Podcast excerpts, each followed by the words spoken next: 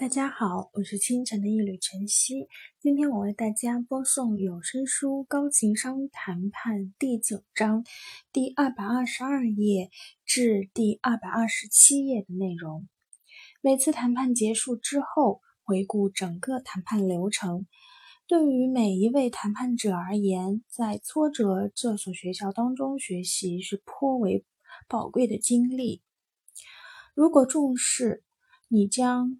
能够从失败当中汲取教训，其效果并不亚于从成功中总结经验。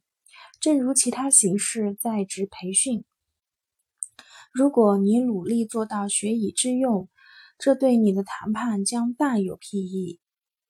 除非谈判者养成回顾谈判流程，并有意识的表达从中学到经验教训的习惯。绝大多数辛苦得到的知识将逐渐消失，智慧被深深埋藏在你的脑海深处，他们将无法发挥效力，除非你将它们取出并用作行动指导方针。在谈判结束之后的第一时间，你可以加深对已经结束的谈判的理解。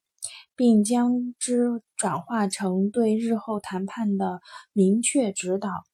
你可以好好考虑如何将上述指导方针用于自己的配偶、老板、同事、谈判对象以及其他人的日常交流中。虽然谈判背景不尽相同，现实目标的能力将得以持续改善。在谈判结束之后，抽出半个小时到一个小时的时间，回顾整个谈判流程。某家华盛顿律师事务所的合伙人认真听取意见，并成功说服其他合伙人以及律师尝试上述做法。在每次谈判结束之后，他所在的公司律师们将回到办公室，开一个小时的碰头会。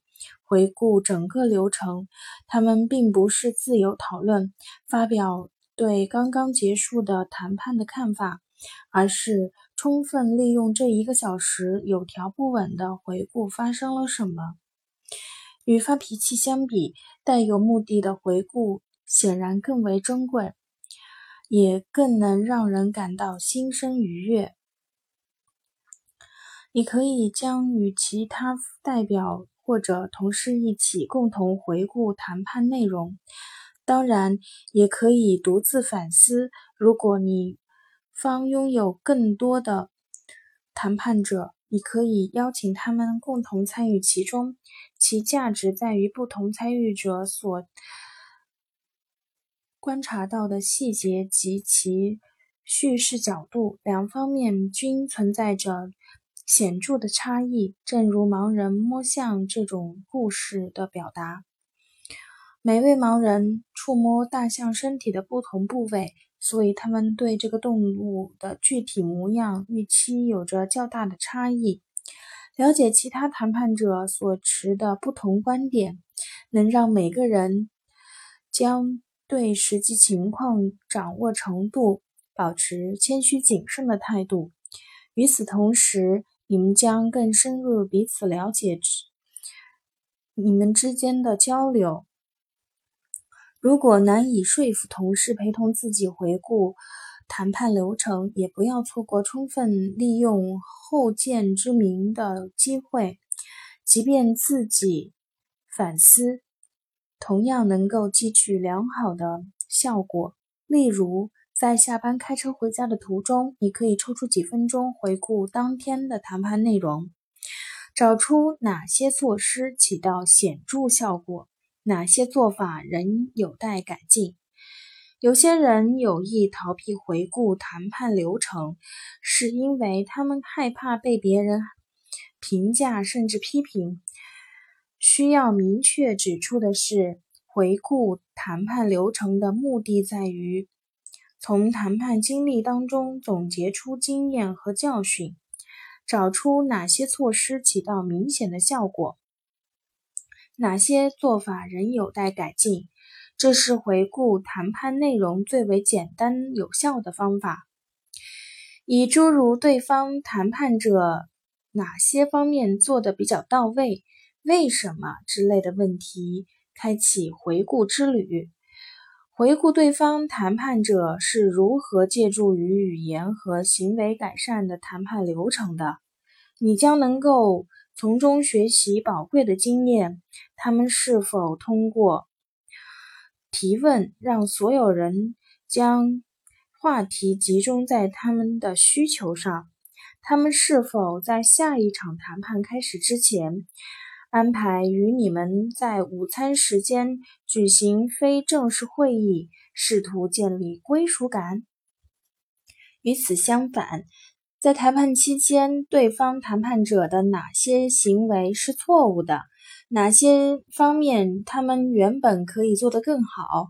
如果你为他们提供诚恳的忠告，你将建议他们改变哪些做法？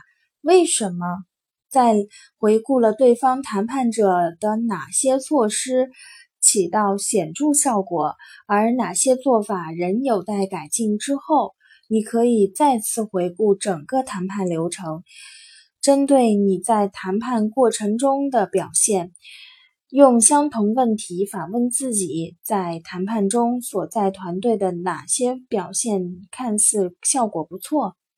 最后反问自己可能犯了哪些错误？为什么？现在能否将这些错误转化为指导未来行动的指南？哪些特质是可以保持的？哪些方面是需要改变的？制定行动指南，并考虑他们如何应用于不同的场景中。无论打交道的对象是家庭成员、同事。或者其他团体代表将注意集中于要素、进程以及情绪。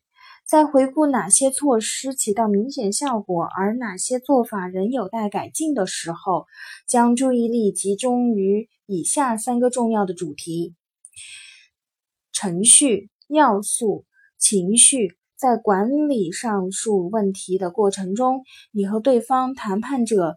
做的比较到位的地方何在？哪些有待改进？检查你的记忆，唤醒你所经历过的哪些情绪？想一想哪些事情会让你感到郁闷、兴奋、兴致盎然，或者出奇愤怒？在下次谈判当中，你将采取哪些行动安抚正在升级的负面情绪？表达欣赏或者不欣赏所激发情绪是最容易唤醒的。逐个游览核心需求，想一想你和其他人可能因此产生何种情绪。一少时，你是否感到自己的观点得到了理解、倾听或者重视？对方是否觉得自己受到了足够的重视？二归属感。你是否被视为伙伴，亦或对手？你是否认为他们感觉自己被视为伙伴？三、自主权。你是否觉得自己的自主权被侵犯了？你是否认为他们感觉自己的自主权得到了尊重？四、地位。你是否感到他们尊重你在某些领域的地位？你是否？也给予他们同等的尊重。五、角色，你是否对自己的角色范围的活动表现感到满意？你是否表现表演了他们让你觉得更有成就感或满足感的临时角色？你是否曾经询问对方有何建议或意见？扩展他们的角色内容，想一想如何完善议事议程，将它改造成标准的议事议程。这是个修改过的议事议程，将成为后续谈判的基础。回顾实质性的成功，仅需针对本章早先讨论的七大要素考虑哪些措施起到了显著的效果，而哪些方面有待改进。例如，你的哪些问题让你深入了解对方需求？下一次谈判你将有何改变？在日后的谈判当中，你如何鼓励谈判者能发挥创造性的思维，提出各种可行性方案，养成写日记的习惯，总结得到经验教训，建立日志，以记录你从谈判当中得到的经验教训，将你的想法记录在装订好的笔记本当中。或者将它们记录在你的电脑，记录在你自身所取得的成功以及所遭遇的失败当中，总结得到的经验教训，将你从谈判对象的技能以及失误当中所学的知识记录在册。一段时间以后，就能拥有个性化的谈判指导手册，清楚的表达你所。得到的经验教训，这些信息将储存在你的大脑当中，为你的时刻待命。回想并使用上述信息的频率越高，对你这些信息掌握就更到位。在某个谈判情绪角色培训中，我们要求学生写周记，记录他们在处理核心需求方面的心得体会。我们整整花了两周的时间，从自主开始，深入讨论每一项核心需求。第一周，我们要求学生们观察并记录，在与他人的日常交流中，自主权需求是如何作用于他们自身的。第二周的每一天，学生们表现得较为积极，因为我们。要求他们在日常交流中尊重自己以及对方的自主权。他们将做得不错的地方以及亟待改善的内容记录下来，以期将来能够从容的应对该核心需求。随着时间的推移，学生们会了解如何观察并理解核心需求，掌握了从谈判当中。经验教训的技能，在研讨会的最后阶段，我们要求学生回顾他们的周期，誊写期末报告，陈述他们的研讨会当中学到了哪些知识。对想法、感觉以及行为的回顾，使得学到知识被深深刻在他们的头脑中。今天的有声书就播送到这里，谢谢大家。